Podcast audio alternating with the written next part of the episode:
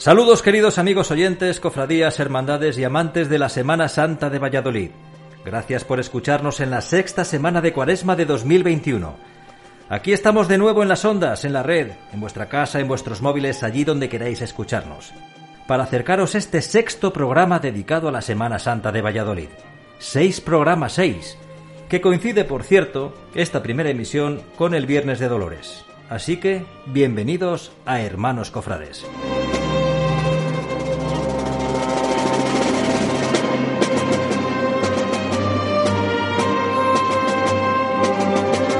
Ya sabéis, queridos amigos oyentes, que recordamos al inicio de nuestro vuestro programa una de las frases que el cardenal vallisoletano Marcelo González pregonó en 1955 y que ya es nuestro lema. Es la mejor Semana Santa de Castilla, dicen. ¿De Castilla solo? Unos dirán más y otros dirán menos. La mejor Semana Santa, no, no es la mejor. Es la Semana Santa de Valladolid. Eso es bastante.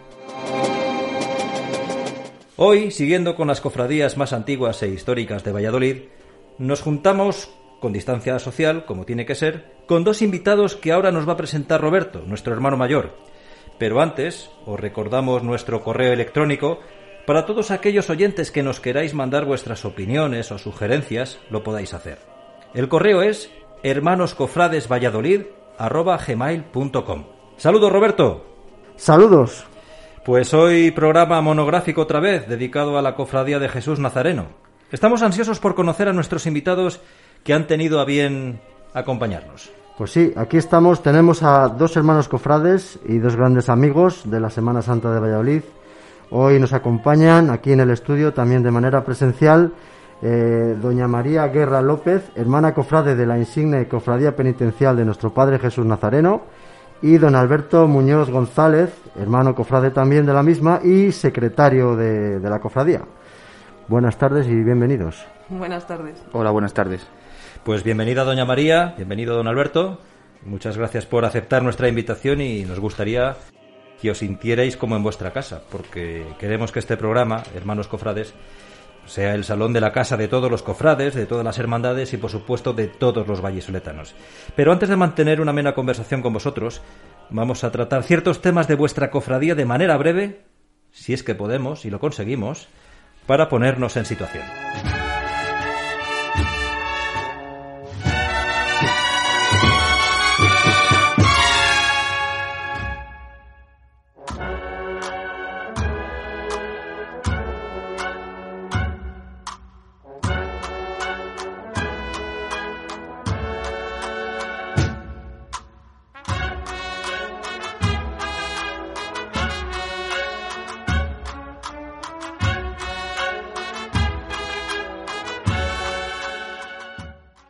Desde hace algunos años, las cofradías, siguiendo la estela de los pregones de la Semana Santa, también hacen sus propios pregones, valga la redundancia, y la Cofradía de Jesús Nazareno es una de las pioneras en este menester. Vamos a mencionar, Roberto, de este que creo que es el primer pregón nazareno. Por cierto, que el pasado 3 de marzo tuvo lugar el pregón del Nazareno y lo pronunció Alfredo Ayue, que es profesor de Derecho Constitucional de la Universidad de Valladolid.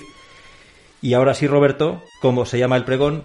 ¿Y cuándo fue? Pues este primer pregón, eh, entresacado del libro que han publicado recientemente A los pies del Nazareno, lo pronunció eh, Gonzalo Muinelo Alarcón, presidente del Ateneo de Valladolid, titulado Valladolid y el reencuentro con Dios.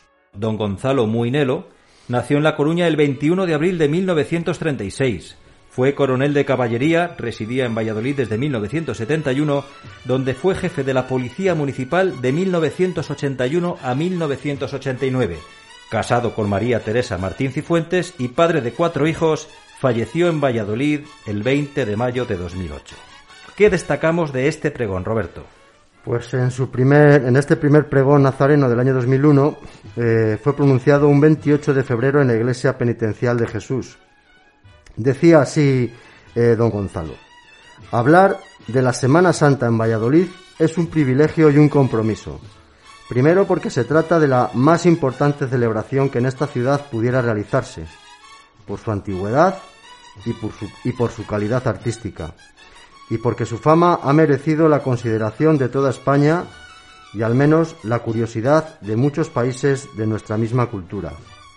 Valladolid y su, y su Semana Santa, un binomio que identifica a una ciudad con la tradición cristiana que conmemora año tras año la pasión del Señor en una de las más importantes manifestaciones de fe y de fervor popular, y decirlo públicamente es sin duda un privilegio que inmerecidamente se me ha concedido.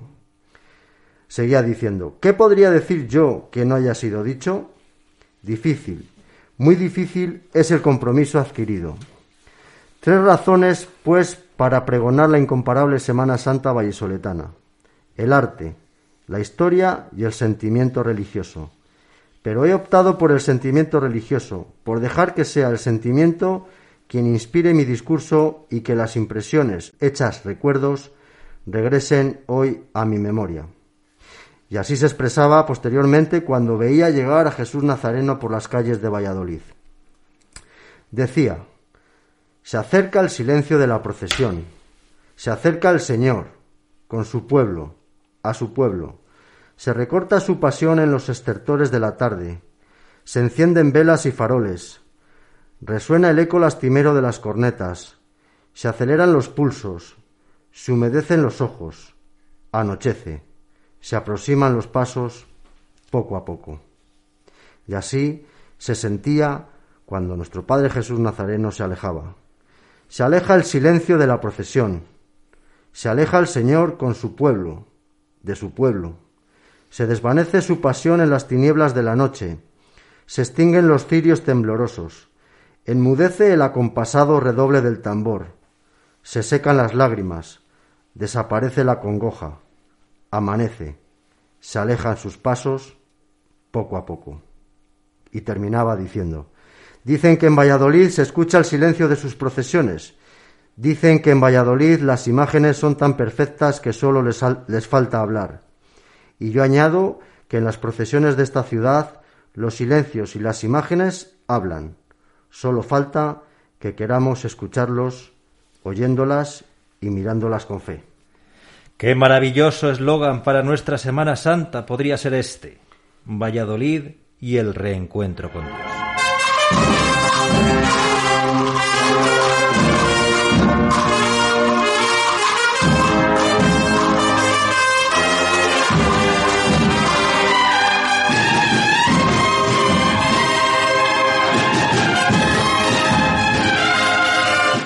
La insigne cofradía penitencial de nuestro Padre Jesús Nazareno lleva bordadas las letras JHS, que significan Jesús Hombre Salvador.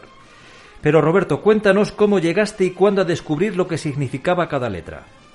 Pues sí, como bien dices, en su capirote, incluso en su hábito, hay bordadas en oro en su terciopelo nazareno tres iniciales que siempre me llamaron la atención, hasta que supe lo que significaban, claro pues jugueteaba con ellas cuando era niño imaginando lo que significarían. Tenía claro que lo de la J era por Jesús. Lo de la H y la S no lo tenía tan claro, hasta que una vez ya me decidí a preguntar desde la acera a un cofrade que me intimidaba con su capuchón y me lancé a ello. Me dijo, JHS significa Jesús hombre salvador. Agradecí siempre a ese cofrade anónimo que me lo dijera, pues siempre lo he interiorizado en mi corazón y que resume mi devoción por Jesús Nazareno, otra devoción de Valladolid, y es que aunque seamos de otras cofradías, amamos muchas devociones. Pues sí, señor, bonita anécdota, pero vamos a comenzar por la historia de esta antiquísima cofradía. Si María o Alberto queréis apuntarnos cualquier aclaración, no dudéis en levantar la mano, nos pedís la palabra y vosotros sabéis lo de JHS. sí, sí, un poco. Bueno, bueno. Además va en el escudo también, lo que pasa es que va en latín, es IHS y Jesús. Jesús, Jesús, Jesús. Bien, pues, bien. Hecha la aclaración, Roberto, empezamos con la historia de la cofradía.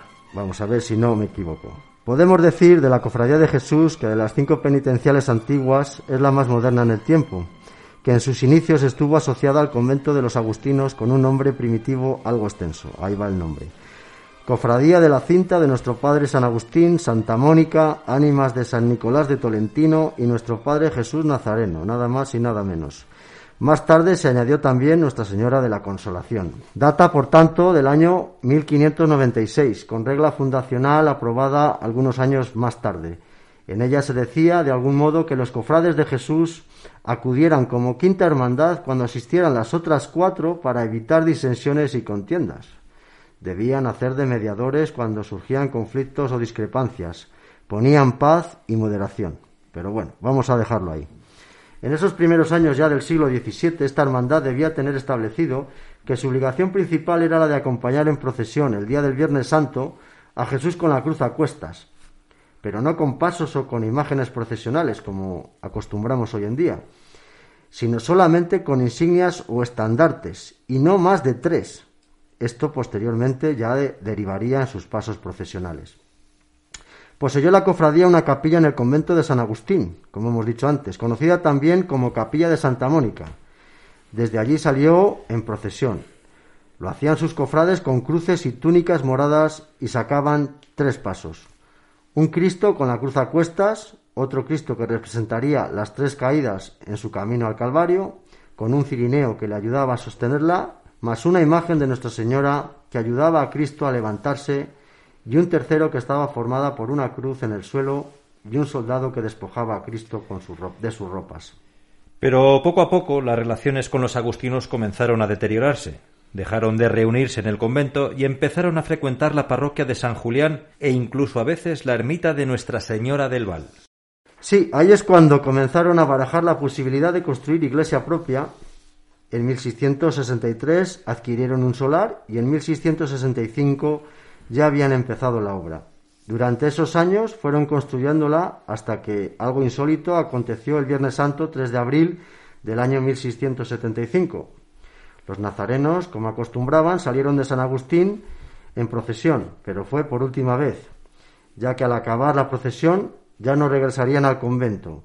Lo harían por vez primera a su templo penitencial, en las inmediaciones de la Plaza de la Rinconada, con pasos, estandartes y, todas sus pertenencias. Creo que Alberto me pide la palabra. Sí, fue en 1676. Perdón, 1676. Esto lo, contó, lo contó y lo recreó muy bien Eduardo Carazo en el pregón nazareno del año 2019. Eduardo Carazo, que es arquitecto y es cofrade, y recreó esa procesión y cómo a, espaldas de los, de los frailes la cofradía salió de San Agustín, pero se terminó la procesión en, en su iglesia que no estaba ni siquiera terminada.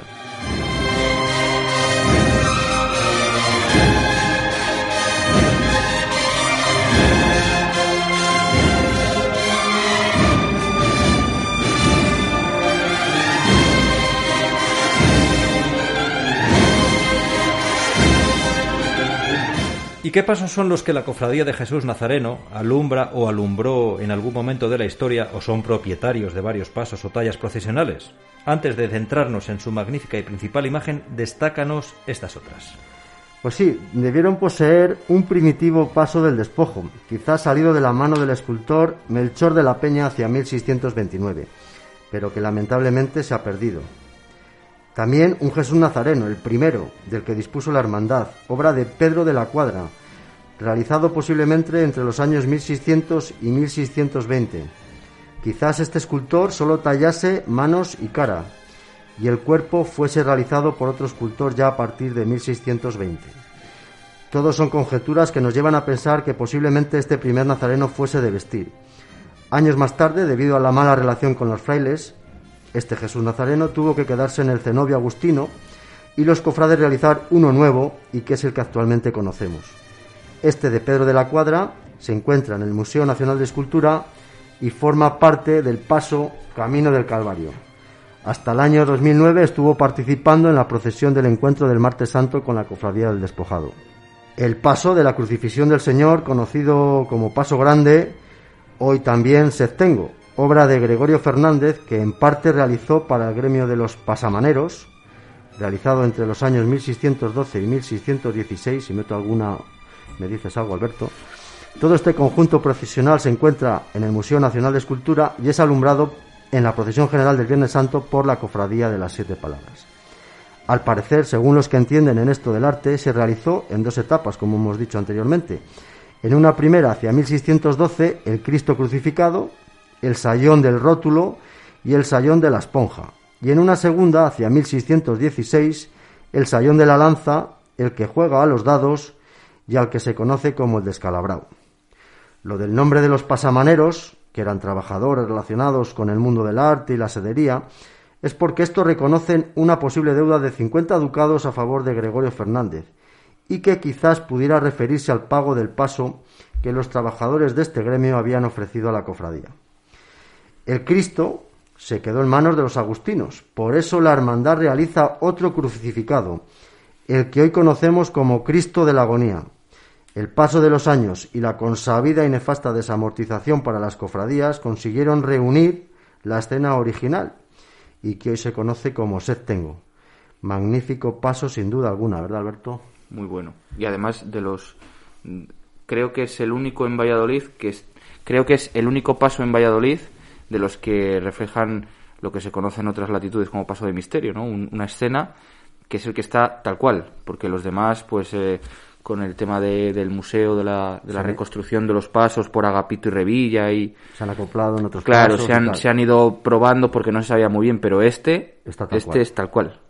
El destino hizo que el Cristo que se quedó con los agustinos volviese a su paso original cuando se quitan los ayones a la cofradía. Claro, efectivamente. Correcto. El Santísimo Cristo de la Agonía, de Juan Antonio de la Peña, año 1684. Fue encargado para formar parte del llamado Paso Grande del que acabamos de hablar y que sustituyó al Cristo que nos hemos referido. Costó este Cristo unos 900 reales y es un crucificado aún vivo que sigue los modelos de Gregorio Fernández. En el primer episodio, cuando hablamos, ¿no te acuerdas, Raúl, del aniversario que se iba a haber celebrado el año pasado en conmemoración del Via Crucis profesional, que hacían 100 años, iba a salir este Cristo, si no recuerdo mal, en las andas de la Cofradía de las Siete Palabras. Eso es, que os lo cedían. Y así estuvo, así estuvo en esas andas durante todo el confinamiento en la iglesia cerrada. Una estampa preciosa que se perdió la ciudad. Está aplazada. Está aplazada. Si podemos hacerla, la haremos cuando podamos. Bien, y finalizamos con el Santo Cristo del Despojo, obra de Claudio Cortijo de 1801, que se hizo para formar parte del paso del El Despojo, tras la desaparición de la imagen original que mencionamos al principio, del paso que hizo Juan de Ávila en 1679 y que desapareció en el incendio que afectó a la iglesia de Jesús en el año 1799. El paso está compuesto por varios ayones, el que barrena la cruz, el que tira de la soga, el del azadón, más el Cristo original que se perdió. El actual representa al Señor desnudo y de pie, y hasta hace unos años fue la imagen que procesionó la cofradía del Santísimo Cristo despojado creo que fue hasta el año 1993 y la memoria no me falla. Y para terminar, Roberto, vamos a dar algún dato más histórico de la cofradía, actos y procesiones. Pues sí, por dar algún dato más de la hermandad, diremos que el 30 de junio de 1693 se trasladó la imagen de nuestro Padre Jesús Nazareno en procesión a la iglesia de Santiago para proceder a nuevas reparaciones en su templo. En 1721 se construyeron las casas del capellán, la sacristía y la sala de cabildos en 1799 el incendio que acabamos de mencionar. En 1810 participó con su imagen titular en aquella primera procesión general del Viernes Santo, que ya hemos hablado. El 23 de abril de 1842 se vieron obligados a entregar al Museo de Bellas Artes los ocho sayones del Paso del Despojo y el Paso Grande del Crucificado. Tuvo dentro de su organización varias comisarías, como la del Cristo del Despojo o la de la Soledad. Esta última daba culto a esa imagen típica castellana de vestir y que hoy se conserva en la iglesia donde mi buen amigo Jorge, que lo mismo nos escucha, hace ahí una gran labor a la hora de cuidarla y adornarla. El final del siglo XIX fue el de su decadencia, motivada en parte por la crisis económica y por la piqueta urbanística. Y es que en 1880, al proyectarse el mercado del Val y reconfigurarse urbanísticamente esa zona, se contemplaba la demolición del templo. Sí, Alberto. Eh, desde hace unos, unas semanas hay en la calle de Jesús una placa en el suelo porque cuando, cuando salieron las obras del parking eh, salieron los cimientos del límite original de la iglesia, que ya sabíamos eh, muy a ciencia cierta hasta dónde llegaba, pero salieron los cimientos con lo cual se documentó. Y dibujaron en el pavimento ese límite y ahora hay una placa que, que, junto con el ayuntamiento hemos colocado para un poco para que los vallisoletanos y los que vienen de fuera sepan por qué esa línea y hasta y por qué esa iglesia. Entonces y es curioso porque eh, a la hora de reorganizar todo ese entorno que surge eh, a raíz de sustituir al ayuntamiento el de, el, de Herrera, ¿no? por uno más grande, por el actual, que también tuvo muchas vicisitudes, pues eh, el arquitecto municipal, Joaquín Ruiz Sierra, dice que la iglesia está en riesgo de derrumbe y que hay que tirarla. Como ya hicieron también con unos años más tarde con la de la Veracruz, con el famoso Plan Cor y la Gran Avenida aquella. Entonces, eh, declaraban riesgo de derrumbe y a tirar. Y entonces eh, parece ser que, que, se demostró que no había ningún riesgo de derrumbe y lo que hicieron fue cortarle un cacho. Y a cambio de, pues el propio Joaquín Ruiz Sierra es el autor de la nueva fachada, o sea, el mismo que quería tirar la iglesia hace la fachada, hace la fachada actual, que si os dais cuenta es del mismo tipo de ladrillo que el ayuntamiento. Sí, sí, sí. Y aunque no es Ruiz Sierra el que hace el ayuntamiento. Y, y dan permiso para levantar una segunda planta en la Casa de Hermandad, que es, son las dos plantas que tiene, Claro. que tiene sobre la sacristía a día de hoy. La cofradía entraría ya en el siglo XX en clara decadencia, aunque afortunadamente el impulso de Gandásegui, la devoción a Jesús Nazareno por parte de todos los vallisoletanos, su Via Crucis procesional, del cual se han cumplido 100 años, que acabamos de comentar, y el tradicional besapié cada primer viernes de marzo, este último cita imprescindible en Valladolid, han dado realce sin ningún duda, sin ninguna duda a la hermandad. Pues hablando del besapié, el pasado viernes 5 de marzo, si no me equivoco, Alberto, eh, celebrasteis vuestro solemne y tradicional besapié. Eso es. El- El, el 5 y el 6. El 5 y el 6. Este año como hecho muy excepcional.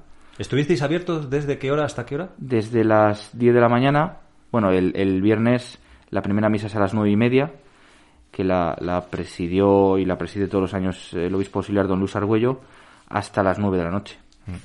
Y gracias a Dios que, como decíamos antes del, del gobierno regional, nos ha levantado el los 20 las 25 personas por, por Sí, sí, eso ha pues sido- acudirían más de 25 personas, desde luego, claro. Claro, lo que pasa que este año, ya te digo, por eh, si sabéis el besapié, pues la gente entra por un lateral de la iglesia, sube hasta el camarín, baja por el otro lado.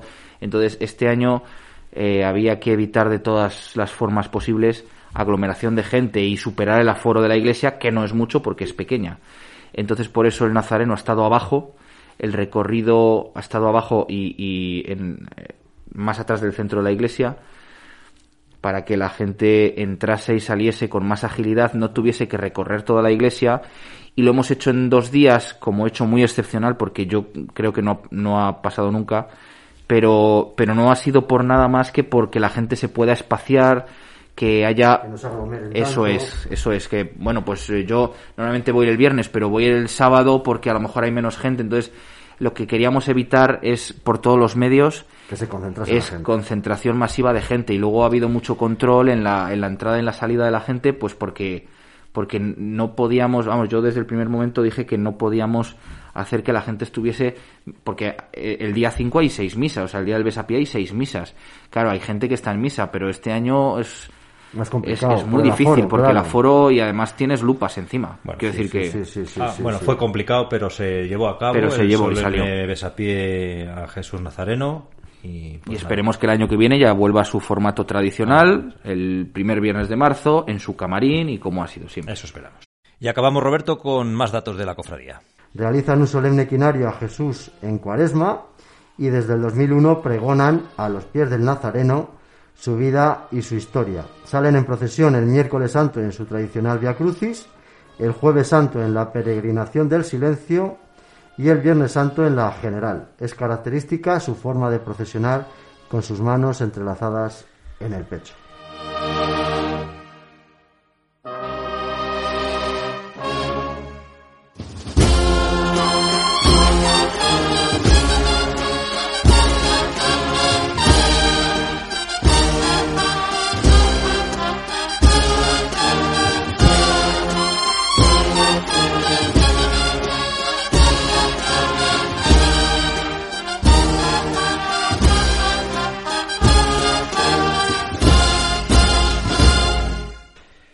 Centramos en la imagen principal de la cofradía, nuestro Padre Jesús Nazareno, de la Escuela Castellana, realizada hacia 1676. Creo que para mí, bueno, creo que para mí no, estoy convencido, y es una opinión personal, que es uno de los rostros más hermosos que procesionan en Valladolid. Su mirada perdida buscándonos, la mano extendida sin saber dónde apoyarse, mientras sujeta su trono, su cruz, que es nuestro árbol de la vida. Cuéntanos más sobre este Cristo, su historia, detalles, que como antes mencionaba Roberto, sale en procesión en el Vía Crucis procesional, del que vamos a escuchar este breve fragmento. Le acongoja la fatiga, mas la muchedumbre obliga a que prosiga el cortejo. Dure hasta el fin el festejo, y la muerte se detiene ante Simón de Cirene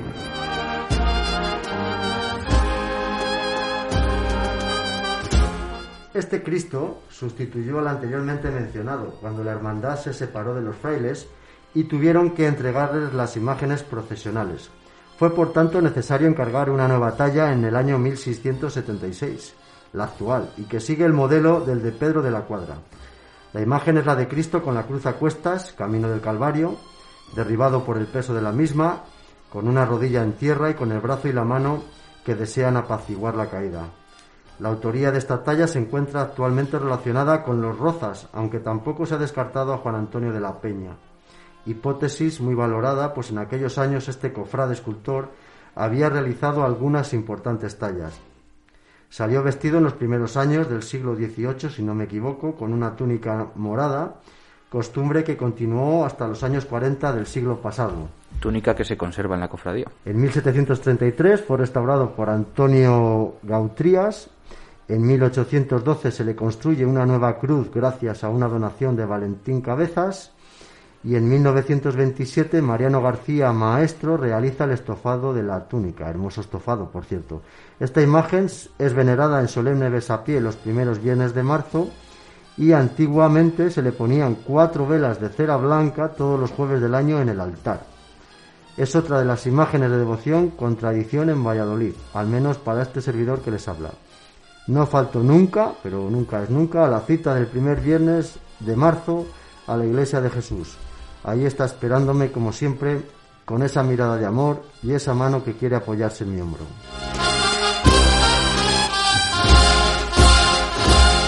Pues antes de entrar en conversación con nuestros amigos María y Alberto, eh, teníamos confirmada la presencia hoy en nuestros micrófonos, la presencia, como decíamos, de doña Carmen Álvarez, alcaldesa presidenta de la Cofradía de Jesús Nazareno, pero por causas ajenas a su voluntad no ha podido acudir a, a nuestra tertulia.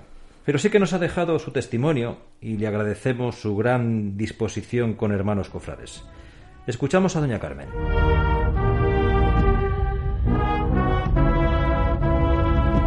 Buenos días.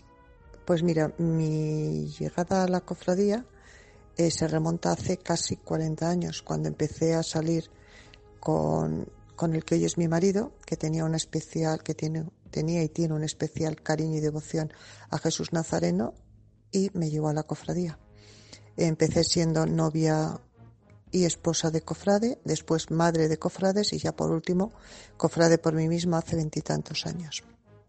Respecto a anécdotas, pues casi todas están relacionadas, o muchas de ellas están relacionadas con los niños. Niños en los que he acompañado en la procesión durante 15 años, tanto en la del miércoles, en el Via Crucis del miércoles, como en la, la peregrinación del silencio del Jueves Santo. Y la verdad es que son innumerables. Mm, no hay duda que son una fuente inagotable de sonrisas, de simpatía, a veces de pequeños enfados, de regañinas cariñosas, pero siempre, siempre te devuelven muchísimo más de lo que tú les das. Respecto a mi cargo, pues soy novata en el cargo, solamente llevo en él desde el mes de octubre, en un año complicado, no para, para mí especialmente, sino para todos en general, y la cofradía no iba a ser una excepción, pero ahí estamos, eh, intentando que el día a día de la cofradía no se resienta y que podamos seguir haciendo lo que siempre se ha hecho. Respecto a los proyectos, Pues eh, los más inmediatos son este próximo domingo tendremos la función al Cristo del Despojo. La semana que viene, lunes, martes y miércoles, tendremos el triduo al Cristo de la Agonía y rematado el mismo miércoles con el pregón nazareno a cargo de un estupendo, de una estupenda persona como es don Alfredo Ayue, profesor de la universidad y amigo desde hace 40 años, compañero de carrera también. Y, y terminaremos esta primera semana o esta semana que viene con el besapié. Besapié a nuestro Padre Jesús Nazareno, que debido a las limitaciones de aforo hemos decidido que en vez de ser solamente el viernes, se, realice durante el viernes y el sábado, de manera ininterrumpida, para que nadie que tenga devoción al Nazareno y quiera acercarse hasta él pueda hacerlo. Eh, pueda, eh, asimismo, mm, no será como todos los años, no habrá que subir por las escaleras pequeñas que le acercan al camarín, sino que lo bajaremos a la iglesia para que los vallisoletanos y los castellanos y leoneses, dado la limitación de perímetro, puedan acercarse lo más posible y tenerle lo más cerca para dejarle sus oraciones, sus agradecimientos, lo que ellos consideren. Un saludo y gracias.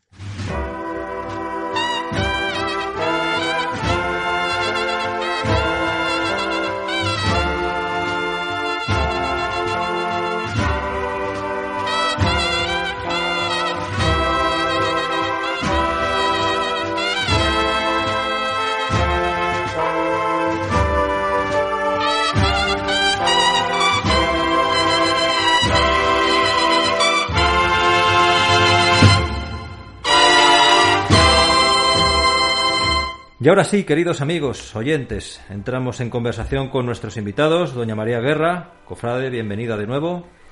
Bien, eh, muchas gracias. Y don Alberto, secretario de la cofradía, bienvenido otra vez. Muchas gracias. Y matrimonio cofrade. Sí, eso es. Así es, desde hace poquito. Matrimonio desde hace poco. cofrade desde hace más. Cofrade desde hace más. Ya sabéis lo que dice el refrán. Matrimonio que procesiona unido jamás será vencido. Esperemos, unido. Esperemos, esperemos. Esperemos, vamos a tocar madera. Sí, sí, sí. Bueno, que como os decíamos antes, queremos que os sintáis como si estuvierais en vuestra, en vuestra iglesia, en vuestra sede, con vuestros hermanos, porque aquí todos no dejamos de ser hermanos cofrades. Así que os voy a pasar el testigo para que habléis de vuestras vivencias, vuestros testimonios, anécdotas, lo que estiméis oportuno. Y junto con Roberto, que, que vaya lo que sabe aquí el artista, Bueno, ¿eh? no, yo- aquí Alberto también sabe mucho y María también. Yo he de decir que para mí son dos grandes amigos, les conocí pues de estas cosas buenas que tiene la vida cuando pues en la patrona de Valladolid ahí nos hemos juntado un grupo de, de cofrades de diversos de diversas cofradías y en fin bueno pues ahí he conocido a Alberto y a María con los que hemos compartido muy buenos momentos de amistad de fe y de, y de sentimientos no Y que mira que llevamos años ya sacando a la y patrona. mira que llevamos años sacando a la patrona. Y le llamé el otro día a Alberto y enseguida pues eh, dijo que sí para acudir a Hermanos Cofrades, lo cual agradezco profundamente porque este programa humilde que acaba de empezar, pues todas las personas a las que he llamado eh, han, han asistido y lo cual nos, nos enorgullece profundamente, ¿no? Para comenzar la tertulia, eh, es un- una pregunta rosa, Ay. de prensa rosa. Eh, ¿Os conocéis de, los, de las cofradías y por eso surgió ese, esa, esa atracción? Sí, sí, sí, es verdad. De hecho, nos conocíamos, nos conocemos pues desde el año 2005, Cinco. 2000, sí, sí, sí. Y, pero no empezamos a salir hasta el 2009. Sí, es verdad, éramos amigos, conocidos en este mundo, Cofrade. prácticamente nos conocemos todos, pero hasta un tiempo más tarde no, no comenzamos nuestra relación.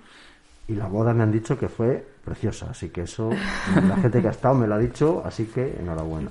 Muchas Bueno, muchas gracias. Bueno, nada, pues simplemente ya que estamos por aquí, que hemos empezado por ahí, como os conocisteis, pues que nos gustaría que nos comentarais un poquitín también cómo se inició vuestra andadura cofrade, años que lleváis, si fue por tradición familiar, en fin, que nos contéis un poco vuestra aventura cofrade. A ver, empezamos por María, que ha hablado menos. Bueno, yo soy cofrade eh, desde hace relativamente poco comparado con vosotros. Eh, soy cofrade de dos cofradías de Semana Santa y, como comentabas antes, de una de Gloria de, de la Virgen de San Lorenzo. Eh, empecé mm, en el atado de la columna, eh, yo creo que llevo unos 15, 16 años, y nada, recientemente me incorporé al Nazareno, la razón era obvia, y esta es mi séptima Semana Santa. Las razones por las que entré, pues familiares, desde luego no. Aunque sí que es verdad que mis padres me llevaban cada año a ver las procesiones. Eh, vamos, la cita del Viernes Santo era ineludible. Y yo salía siempre diciendo, quiero ser cofrade, el año que viene me apuntáis. Pues mis padres, en parte por, bueno, por desconocimiento, por decirme una mentira piadosa, Sí. me decían que, bueno, pues que había número clausus, que estaba la lista completa, que había que ser de cierta familia, que era una cosa, Las- en parte las- es las verdad. pegas que nos pusieron a todos. Yo Sí. también recuerdo la mía, así que... uf. Y nada, no, no se me lograba. Y yo seguía acudiendo pues con mis compañeros con, de, de colegio, de instituto. Y un año eh, estaba un martes santo por la calle con un grupo de amigos, escuché cornetas y tambores y eché a correr y dije, ay, yo quiero verlo. No sabía que salía un martes por la noche, habíamos visto las angustias. Sí. Y desde el atrio de la catedral vi pasar al atado. Y dije, uff, si yo me tengo que hacer alguna cofradía, me voy a hacer de esto. Y esa idea parece que no se dilu- diluyó ese año, sino que, bueno, pues seguí con esa inquietud y me metí en, en las páginas web que había. En aquel entonces Valladolid Cofrade y yo era de las afortunadas que tenía internet en casa y, Sí, y ahí venía mucha información, pero la página del atado pues no, no existía, no, no tenía página web propia. Me acordé de, de una compañera que había tenido en el instituto y la llamé y le dije, oye, me quiero hacer cofrade, oye, sé que tú eres cofrade de otra cofradía y demás. Y me dijo, pues mira, se me ocurre una cosa. Hay unas tertulias en, el Bar Paradis los jueves por la tarde. Eh, podemos ir, yo conozco a la gente así un poco de, de vista, eh, no me atrevo a ir sola, así que nos hacemos compañía, vamos. Sí, sí. Y ahí conocí, bueno, creo que fue una de las deci- decisiones mejores de mi vida, Sí, sí. porque conocí a un montón de gente súper interesante, aprendí muchísimo, y entre ellos Alberto, claro. Pues nada, eso está fenomenal. Aquellas famosas tertulias de los jueves Que que, dieron sí, sí. mucho, mucho de sí. que hemos ido casi todos, yo creo. Ahí nos re- era una cita, Era una cita buenísima de la Sí, semana, sí. ¿eh? A estábamos que deseando me- que llegase. Sí, Sí. sí, sí. Sí, sí. Esta- en estas épocas estaría hirviendo. Sí, sí. Lo que pasa que a mí me pilló una época que yo acaban de hacer mis hijas pequeñas y cuando tienes hijos pequeños ya la cosa cambia un poco. Pero Bueno, en esta época no podríamos hacer tertulias. Bueno, hacemos esta. Sería hacemos esta- Pero bueno, sí, fueron famosas aquellas tertulias y salieron cosas muy interesantes, sí, sí. Bueno, Alberto, cuéntanos tú un poquito también tu, tu andadura, cofrade. Bueno, pues en mi caso sí que es tradición familiar, porque mis abuelos eh, fueron casi, sobre todo mi abuelo, fueron casi fun- de los fundadores, eh, no sé si fue en el 43 o 44, de la, de la Cofradía del Cristo del Despojo. Y a mí de pequeño pues me hicieron de, de la cofradía, yo no sé si, no recuerdo si fue en el año 93 o 94. Y bueno, pues por, por tradición familiar, porque a mí me gustaba la Semana Santa, iba a ver las procesiones y bueno, pues eh, quiero ser cofrade, pues, ¿no? Pero bueno, luego los avatares de la vida, pues terminaron llevándome de Nazareno a... lloro. Sí, llevándome a, a la calle de Jesús en el año 2004. Ajá. Y bueno, pues, pues te implicas, empiezas a echar una mano, te implicas, te implicas, te implicas. Es lo que pasa. Y sí, mira, señor. ¿Es, es muy habitual el trasiego de unos cofrades de una hermandad a otra o son casos esporádicos o puntuales, extraordinarios? Aquí Yo creo que no. yo creo que es complicado. no, no, es- no se da mucho. Yo misma pensé que antes eh, me daría de baja de, de mi cofradía que hacerme de otra. Es, eh, hay gente incluso que lo ve mal, eso de hacerse de varias cofradías. Lo mío fue un poco, un poco obligado, porque al final pasábamos mucho tiempo, eh, cuando empezamos a salir Alberto era vicesecretario, al poco fue secretario y, oye, tengo que pasar por la cofradía en sobras, me ayudas a hacer no sé qué, y pasaba al final tanto tiempo que, Que el chispazo surgió. que te- al final te haces, como tú bien decías, Roberto, es que te mira el nazareno, te llama con su mano y bueno. no, la verdad es que a mí es una imagen que me encanta. O sea, debo decir que yo, es- vamos, y muchas veces, igual que hago con la piedad, por ejemplo, que ahora que vivo lejos del centro, pues paso por allí y está la iglesia abierta, entro, pues si paso por Jesús y está la iglesia abierta, entro. O cualquier iglesia, o sea, Sí. pasas por Valladolid, ves cualquier iglesia abierta, que hay una imagen de devoción y yo siempre entro. O sea, es unas cosas de esas que te llaman la atención, ¿no? Veracruz, eh, por donde pases, Angustias, da igual, o sea, entro, entro. Y Jesús Nazareno es un, vamos. ineludible, una cita ineludible el viernes, el primer viernes de Cuaresma. Bueno, pues ahora, ya que hemos metido en materia con el tema del matrimonio cofrade, pues eso, ¿qué tal se lleva eso de compartir vida familiar y vida cofrade? Yo creo que bien, ¿no? Porque yo os voy a contar también que mi mujer es cofrade, que a lo mejor me oye y cuando me oiga luego me va a decir, ¿no? Pero, o sea, creo que es algo muy bonito, ¿no? Porque compartes no solo tu vida matrimonial, sino que eso lo llevas a tu vida también de fe y a tu vida de, sentimiento religioso y de poder compartir tus creencias, ¿no? Yo creo que eso es algo muy importante. Y, y además de eso, yo, como ha dicho María, si, si a ella no le gustase la Semana Santa, Tendríamos un problema. tendríamos un problema, porque, porque claro, al final, pues, pues yo estoy siempre liado con la cofradía, ¿no? Y, y bueno, pues, pues muchas veces ella es la que me ayuda, o la que me da ideas, o la que, Sí, ¿no? sí, sí, sí. Entonces, claro, si compartes una afición, es más fácil. Es más fácil. Y, y en mi caso, si compartes una responsabilidad que, pues, pues uno te llama, el otro tal, pues, bueno, lo, por lo menos lo entiende, Sí, ¿no? sí, sí, sí. Yo a mi mujer también la dije, digo, oye, en Semana Santa no sé qué tu idea tienes de tal, pero yo en Semana Santa es sagrado para mí Valladolid. Digo, esto es así. Dice, no, si a mí también me gusta, porque procede de una familia cofrade del sur, ellos son de Úbeda, y, y bueno, pues al final compaginamos, ¿no? Pero, o sea, que es muy importante el, el tener un mismo camino, porque si no, al final, pues bueno. Claro, y luego tienes que, eh, te metes en Semana Santa y tienes que ir a ver procesiones. Pues Claro. no, no es lo mismo, Mismo, claro. saber que vas a ir con tu mujer, Sí, o sí, sí, solos o con más gente, pero sabes que, que si no, me apetece ir a ver una procesión, pero Pero claro, es que exactamente, es sí. que tu mujer o tu marido te dice, jo, es que uf, otra es un vez. rollo que no me gusta y tal. Claro, bueno, pues tienes que ceder. tan pues, tarde. Claro, es que. ¿Y qué haces? ¿Y qué hacéis ahí? ¡Qué frío! ¿Qué haces ahí a la una y media de la ¿qué mañana un jueves santo viendo entrar las angustias con el frío que hace? Pues porque me encanta, Claro, y- claro. pero hay que entenderlo, Hay si no lo entiendes... Si no sí, lo sí. entiendes, exactamente, es así, sí, es verdad. María, ¿tú lo llevas bien? Sí, eh, es verdad que esta cuaresma, las cuaresmas en general, pues son bastante duras porque él tiene muchas más obligaciones que yo. Eh, yo no he sido directivo, no soy actualmente tampoco directivo y, bueno, pues eh, no es que sea una cofrade de Semana Santa porque intento participar en tridos y actos que se celebran, quinario del Nazareno, actos que se celebran en las cofradías, pero bueno, lo mío es una versión más relajada. Más relajada, sí. sí, Intento es que- entenderle y apoyarle como, como decía. Es que los pero- cargos absorben tiempo. Yo creo que eso es, es dedicar tiempo y, claro, es- necesitas echarle horas, no queda Y otra. además, joder, nosotros llevamos unos años, porque en 2019 tuvimos que trasladar el Besapié a Santiago. Claro. con toda la infraestructura. No sabéis lo que fue porque no podíamos sacar la imagen por la puerta de la iglesia. O sea, obras, porque claro. había un pedazo de agujero de cuatro metros. sí, sí, lo vi, lo vi. Entonces no sabéis, no, no se imagina nadie, salvo los cuatro que o cuatro o seis que, est- que estaban, eh, lo que fue pasar al nazareno Por ahí. ¿no? por la puerta de la sacristía, Sí, sí, que le sobraba un centímetro. Sí, sí. ¿Sabes? Creo que Hubo- me lo contaste. Pero Sí. bueno, al final fue un acto emotivo y, y Claro, quedó hubo que, mon- hubo que subirle, hubo que acotar con unas telas la- una parte de la calle de, de la calle del peso, que es la lateral, para subir ahí al nazareno a las andas, prepararlo y luego quitar esa tela, porque no podíamos utilizar la calle de Jesús. Claro.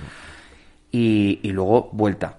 O sea, la verdad que fue un, Una odisea. fue, pero fue súper emotivo, Sí, porque, sí, no, no. porque el traslado de ida, muchísima La gente. fue emotivísima. Mu- muy sencilla, Sí, que es lo que buscábamos, porque era un traslado obligado, muy sencillo, pero muy solemne. En Santiago, bueno, eh, desde aquí, eh, si me están escuchando, don José Eras, el párroco, Sí. y la Cofradía de las Siete Palabras, encabezada por Pablo, eh, se portaron de 10. O sea, nosotros tenemos muy buena relación con ellos porque es nuestra vuestra parroquia, ¿no? claro. Pero se portaron de 10 todos y nos dieron un montón de facilidades. Hicimos un besapié espectacular Ajá, ajá. y luego el traslado de vuelta, pues igual. Y al final quedó eh, muy bonito, pero llevó una cantidad de tiempo prepararlo Claro. enorme. Luego en semanas se acercaba la Semana Santa y el agujero seguía. Claro. Y, y llamadas con el ayuntamiento, con el, con el concejal, con el otro, con el otro, hasta que un día ya me dice por teléfono, me parece que era el, bueno, el, el segundo de urbanismo, me dice, ah, pero la figura no la tenéis en Santiago. Digo, no, mire, la figura, para empezar, es una talla y es una imagen devocional. claro. Y segundo, está en su iglesia. Y de ahí tiene que salir en Semana Santa. Y si Jesús Nazareno no sale en Semana Santa, la cofradía no va a salir. Porque no. ¿A qué? No tiene sentido. Claro. ah, pues, pues habrá que acelerarlo. Total, que cambiaron el orden de obra para, para por lo menos hasta la puerta tener la calle faltado para poder sí, sí, sí, tenerlo terminado para poder salir hacia ahí. Y, pero fue pues eso fue sobre la bocina. Yo creo que fue una semana antes o dos no eh, una semana antes. se podía se pudo, se pudo entrar o sea pudimos abrir la puerta de la iglesia el jueves de Dolores, Dolores sí. el jueves de Dolores es el día antes o sea fíjate hasta dónde estábamos. Y, y hasta entonces la, la puerta eh, no se pudo abrir y bueno, pues... Sí, sí, sí, fue un poco caos. Y luego el año pasado, preparando el, el centenario del Via Crucis procesional, que, mm, que llevó muchísimo tiempo también y que quedó... Sí, es que esta pandemia, luego os preguntaré por la pandemia, pero esto nos está afectando bastante, sí. Bueno, pues nada, mm, nos alegramos. Seguramente comeréis con marchas comeréis con marchas profesionales alguna vez en la mesa. bueno, alguna, alguna vez, pero... Pero mira, en la boda que hacía referencia antes, sí que hubo música de Semana Santa. Muy bien, A nosotros, a mi mujer y a mí, nos tocaron, la banda de las chicas de la piedad fueron a tocarnos. O sea que aquello pues es emotivo, lo recuerdas con cariño porque son momentos muy especiales. Entonces, bueno, pues es una, es una sorpresa. Y que fue una boda llena de cofrades. Sí, sí, sí, sí. sí. Bueno, y como secretario, pues ahora que nos contases un poquitín, pues eso, que bueno, ya nos ha dicho que tienes mucho trabajo, que tienes muchas responsabilidades y que eso es un enorme, aparte de responsabilidades, yo creo que es un privilegio, ¿no? El poder dedicarte a lo que decíamos el otro día con los hermanos de las angustias, eh, el poder estar al servicio de los hermanos, ¿no? El, secretario, el presidente, el alcalde, el hermano mayor, quien sea, eh, los de la junta directiva, un, cargo es como una pequeña responsabilidad de estar pendiente de tus hermanos, ¿no? Sí, hombre, eh, nosotros la responsabilidad es compartida de todo el cabildo de gobierno. Somos 14, más el rector 15, luego los mayordomos también. Al final la responsabilidad es, de todos porque las decisiones son colegiadas y, es una responsabilidad de todo. Hombre, hay quien pone más la... o, o quien... O a, o a, quien no iba a decir quien pone más la cara no la cara la ponemos todos pero, pero bueno, hay a quien se conoce más o a quien van, acuden más. Bueno, al final yo trato un poco de coordinar, organizar, es un poco, es un poco la, la labor, ¿no? La coordinación.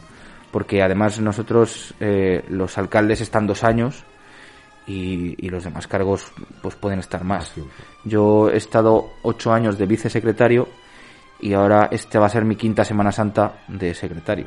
Entonces, bueno, pues ya ya van empezando ahí los años, ¿no? Bueno, pero, pero la ilusión es la misma. Y lo que tú dices, sobre todo, joder, piensas que estás trabajando y, sosteniendo y prolongando en el tiempo una institución que tiene más de 400 años. Eso, es lo importante. Claro, y, es, tienes, que, tienes que estar orgulloso, no puede ser de otra manera, porque al final estás contribuyendo a la historia, a tu historia, a la historia de la cofradía, a la historia de la ciudad, a la historia de la Semana Santa, o sea... Y a seguir transmitiendo. Eso es, eso es, eso es. Y la verdad es que es para sentirse orgulloso. ¿Da trabajo? Pues sí, como todo, pero como cuando coges una responsabilidad en tu trabajo, da trabajo. bueno, pero... Lo haces con cariño, con devoción y, con pasión, exactamente. Eso no, no lo haríamos, está ¿Son cargos eh, elegidos democráticamente el secretario, eh, o funciona más o menos, digamos, como las angustias el otro día que nos contaron que el alcalde es, como decías tú, dos años, uno alcalde viejo, alcalde... Alcalde antiguo, alcalde moderno, sí. No, nosotros cada dos años se renueva el cabildo completo. Entonces, el, cabildo de gobierno que termina el mandato eh, tiene la obligación de presentar un, un apuntamiento completo de cargos, más luego quien se quiera presentar y si hay varias opciones, pues se pues se vota en Cabildo General, se elige en Cabildo General, pero se renuevan. Lo que pasa que normalmente, normalmente, eh, los, los alcaldes vicepresidentes a los dos años pasan a ser alcaldes presidentes, si no hay. Y, y bueno, pues así funciona un poco el relevo, ¿no? Pero, pero bueno, los demás, pues, pues estamos un poco pues eh, mientras quieres, mientras la gente te apoya, claro, si estás ahí y todo el mundo te dice lo haces fatal, pues a lo mejor pues, pues seguramente tengan razón, ¿no? luego no hay pues mucha gente que quiera. Mm, a veces, pues mm, esto exige mucho y. Eso es verdad, eso es verdad. atrás un poco, en fin, que esto también exige un poco de, cuando lo coges de responsabilidad y compromiso, claro. Eso es verdad. Y luego, eh, joder, los que, los que más entusiasmo tienen muchas veces son los, son los jóvenes. ¿eh? Los jóvenes, sí. Los que quieren hacer, los que vienen con ideas, los que... Porque yo me acuerdo que cuando yo era... Joder, yo, yo entré en el Cabildo Eres hace... joven, eres joven. Más joven todavía. Cuando, cuando era joven, porque ya... Más joven. Bueno, bueno, ya... Eh, pues entras y tienes un montón de ideas y tal, y, y- y ves que los que están ahí pues te, te echan un poco el freno, ¿no? Y tú dices, pero... Claro, luego, luego vas madurando tú. Y lo ves. Claro, y dices, dices, joder, te- tenían razón en, en echarme un poco el freno, ¿no? Pero, pero de esas ganas que tienen los que entran, Vienen proyectos, van, claro. claro. o sea, hay que poner un poco, Claro. claro, porque Ni es todo ni es nada, es el término medio, Eso el es. equilibrio. Eso es. En el Nazareno, además, se tienen muy en cuenta las opiniones de los jóvenes. Ha habido, creo que, un gran, un gran relevo, sigue estando ahí este relevo, y se les da voz a todo el mundo. Además, yo por lo que veo conozco gente y es una cofradía muy viva, o sea que o sea, con mucha participación, muy implicada, la gente además hacéis una hermandad muy bonita, o sea, a mí me gusta mucho cómo, cómo está gestionada ahí la cofradía, ¿no? tratamos de que en sea ese así. sentido, sí. Y además vas y estás acogido, quiere decir que, bueno, pues te, os conozco a vosotros, pero conozco a Jorge, que también era de la piedad. En fin, que vas allí, te sientes acogido, entra por aquí, esta es tu casa, o sea que eso pues es de agradecer cuando... Y eso es lo bonito, vamos, al final. Yo creo efectivamente que las cofradías, eh, efectivamente tiene que haber gente veterana y gente joven, pero en la, en la sociedad actual que vivimos, con tanta tecnología, tantas redes sociales, quien mejor puede comprender esta situación actual es la gente joven, que está al pie del cañón de, todas las informaciones de, decíamos antes, de redes sociales, de, de cualquier cosa, y ellos son los que son el futuro, que tiene, quienes tienen que guiar eh, todas las, las cofradías en la Semana Santa, continuar con la tradición, continuar con la historia, continuar con la fe, porque somos los, bueno, somos, sois, o son, precisamente el, el domingo de Ramos, dentro de dos días, van, vamos a tener aquí a, a- a jóvenes cofrades hablando con nosotros sobre la Semana Santa, y eso, ellos son el futuro, son el presente y el futuro de la Semana Santa y de las cofradías. Claro. Y en, y en estos tiempos en los que los aforos están limitados, que la, hay gente que no puede venir de fuera, y pues nosotros llevamos toda la cuaresma retransmitiendo todos los cultos de la cofradía. eh, hemos conseguido hacerlo con varias cámaras a la vez, eh, pues eh, teniendo un orden, o sea, Sí. Claro, y, y eso necesitas pues, pues gente que esté Infraestructura, tiempo, gente... no, y necesitas gente que Claro. controle un poco. Joder. que, claro, y eso que controle la todo- informática y el tema de la Eso comunicación, es, claro. eso es es. que- Además, en las cofradías se conjuga algo que a los- para los jóvenes no es atractivo. Es eh, arte, religión, cultura, tradición. eh, a lo mejor hay un rango de edad en la que no suele interesar a la gente. Nosotros como educadores vemos... eh, Exactamente, lo has dicho tú, educadores. Es que creo que nos falta, el otro día lo hablábamos, que falta un poco de pedagogía o, de educación cofrade. eh, Sí. en Nosotros tenemos- general, en Valladolid, me refiero. ¿eh? Re- religiosa y, y por extensión cofrade. Cofrade. es nuestra de formación profesional. Sí, sí, Entonces, sí, bueno, sí, pues sí. sí, y además en, eh, en el Nazareno se hacen muchas actividades para, para tanto jóvenes como para, para niños. Eh, desde pues eh, visitas a Belénes, eh, actividades en Semana Santa, preparar la misa del Domingo de Ramos. El día del besapié se juntan, se juntan los, los pequeños de la cofradía, hacen todos el besapié, meriendan, bueno, está, está muy bien. Sí. Eso es muy bonito, desde luego que lo van viviendo desde pequeños y eso al final pues va cundiendo en que el día de mañana ellos tomarán el relevo. Y que se les enseña realmente lo que es una cofradía, que, no- que no es solo que no es solo arte, que no es solo ver una imagen, Claro, que sino no que, es que es cansancio y aburrimiento, que hay más Claro, cosas, que, se pueden es- hacer más cosas. Es que... y, y que es fe y que es devoción y que es religiosidad y que es una pues es una forma de vivir y de sentir que hay que Pero como decía el pregonero, también es encuentro. Ese encuentro, Claro, claro. ese encuentro, totalmente. Y es donde encuentras a amigos de verdad o gente que te va a acompañar toda tu vida. Yo puedo decir o puedo presumir de que tengo muy buenos amigos, ya no solo en mis cofradías, en la Semana Santa de Galicia en general, ¿no? Que das una llamada a una persona porque te acuerdas de que tal y enseguida, no lo dudes, cuenta con ello para lo que quieras, o sea, Y es una, de las, es una de las cosas más bonitas de la Semana Santa, que es compartir esa semana de ir a ver procesiones, de ir a ver, Sí. si llueve, pues te juntas a ver unos Sí, vídeos sí, y tal. sí, sí. Compartirlo con, con cofrades, Con gente, no ya de, de tu cofradía, sino de, de varias. Que sí, que te encuentras por Que la somos- calle, sí, sí, sí, sí. te echas una parlada, oye, ¿dónde vas? Voy a ver esto, bueno, pues ahora nos vemos, vamos a ir a tal sitio, pues nos vemos allí. Me pues- acoplo. Sí, sí, sí, sí. sí, sí. Sí, sí. Porque como decía, como decías, somos todos hermanos al final. De ahí el nombre. Hermanos cofrades. Hermanos Eso cofrades. es, cofrades. No es porque. Roberto y yo seamos hermanos, que lo somos, pero que somos todos hermanos cofrades. Eso es. Ese fue el objetivo del programa, exactamente, sí. Bueno, ahora que nos contarais alguna anécdota o vivencia o experiencia bonita que hayáis vivido con Emotiva, esto, que emotiva, digáis. que digáis, me ha llenado, esto me llegó. No se me olvidará en la vida. eh, Emotiva. aquí- Bueno, yo tengo muchas, pero si quieres te cuento dos. Una, una que no se me olvidará. Bueno, la- las dos, no se me olvidará. Una muy triste y otra súper chocante. Y las dos fueron el año pasado. Pues nada, micrófono tuyo. Porque, mira, el año pasado, con, con toda la preparación del centenario del Via Crucis, pues, como te decía antes, eh, bueno, la preparación de todos los actos, el trido extraordinario, íbamos a llevar a Cristo de la agonía en las andas de las siete palabras, hubo que hacerle una cruz eh, para llevarle como se llevaba hasta, hasta los años 50, ¿no? Y con las siete palabras, trabajando con ellos, eh, con, con el arzobispado, bueno, fue un jaleo. Y, y joder, estoy, el, el, el triduo empezaba el, el 11 de marzo, 11, 12, 13, no, el, el 12 de marzo. El triduo iba a ser 12 y 13 en Jesús, 14 en la catedral y el 14 era traslado de la imagen a la catedral, decir allí la misa del triduo y a continuación el Via Crucis. Ajá. Es el, el miércoles 11 de marzo em, nos dice, vamos, empiezan a, empieza a sobrevolar la idea de que, de que nos van a encerrar en casa, ¿no? Y, y hablamos con la secretaria de, del alcalde y nos dice, "Uf, ¿qué vais a hacer? Pues, pues mira, eh, nos ha dicho el alcalde, el alcalde de la cofradía, que además es médico, el que estaba, ahora está Carmen, el, el- antecesor, que es médico, que, que esta tarde nos reunimos de urgencia para estudiar un poco qué hacemos.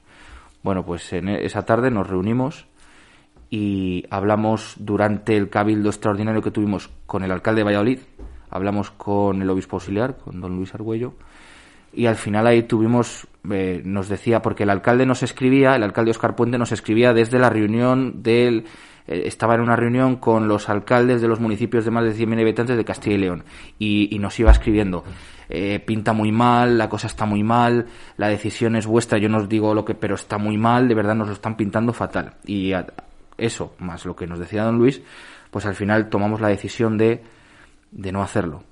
Claro, eh, la procesión iba a ser el 14, el 14 se declaró el estado de alarma, ¿no? Y yo creo que ha sido el momento más triste que yo he vivido en la cofradía. Porque iba a ser, joder, eh, en Valladolid no hay muchas procesiones Extraordinaria. no, y- pero no hay muchas procesiones centenarias. Sí, Quiero eso. decir, eh, tienes la de regla de las angustias, Sí, pero sí, no es la que era. Tienes, pero el Via Crucis es el que fue hace que 100 fue, años y fue una procesión pre-Gandásegui. Quiero decir que, que salió Sí, sí, sí. antes de que llegase Gandásegui a Valladolid. O sea, y, y es un poco eh, el germen y, y- y ha, ha permanecido inalterada. Bueno, inalterada no, pero, pero, lo que, es rezar el Via Crucis por la calle, pasando por Veracruz, pasando 100 por Angustias, eso es. Claro, y tú eso lo quieres celebrar y quieres conmemorar y el ayuntamiento te estaba apoyando y, la- y- y el arzobispado te estaba apoyando y tenías una serie de... Y, y- y la verdad que fue un momento... O sea, sabes que lo, que, que lo has hecho has hecho lo correcto por responsabilidad, Sí. ¿no? Sin imaginarnos lo que iba a morir después.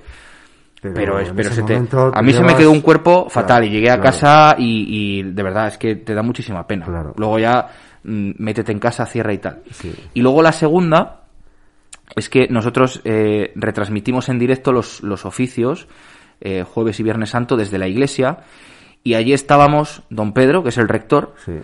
Eh, Manuel, que es eh, un chico que ahora está en el cabildo de gobierno y que normalmente eh, es acólito, o sea, ayuda Sí, en misa, sí. y yo, los tres, en la iglesia vacía, Sí, sí. en- eh, celebrando y, y yo salí el Viernes Santo de, de la iglesia, el Viernes Santo, salí ya para irme a casa a la Plaza Mayor, jo, y nosotros sabemos lo que es un Viernes, Viernes Santo, la Plaza Mayor a las 6 de la claro. tarde. Sí, sí.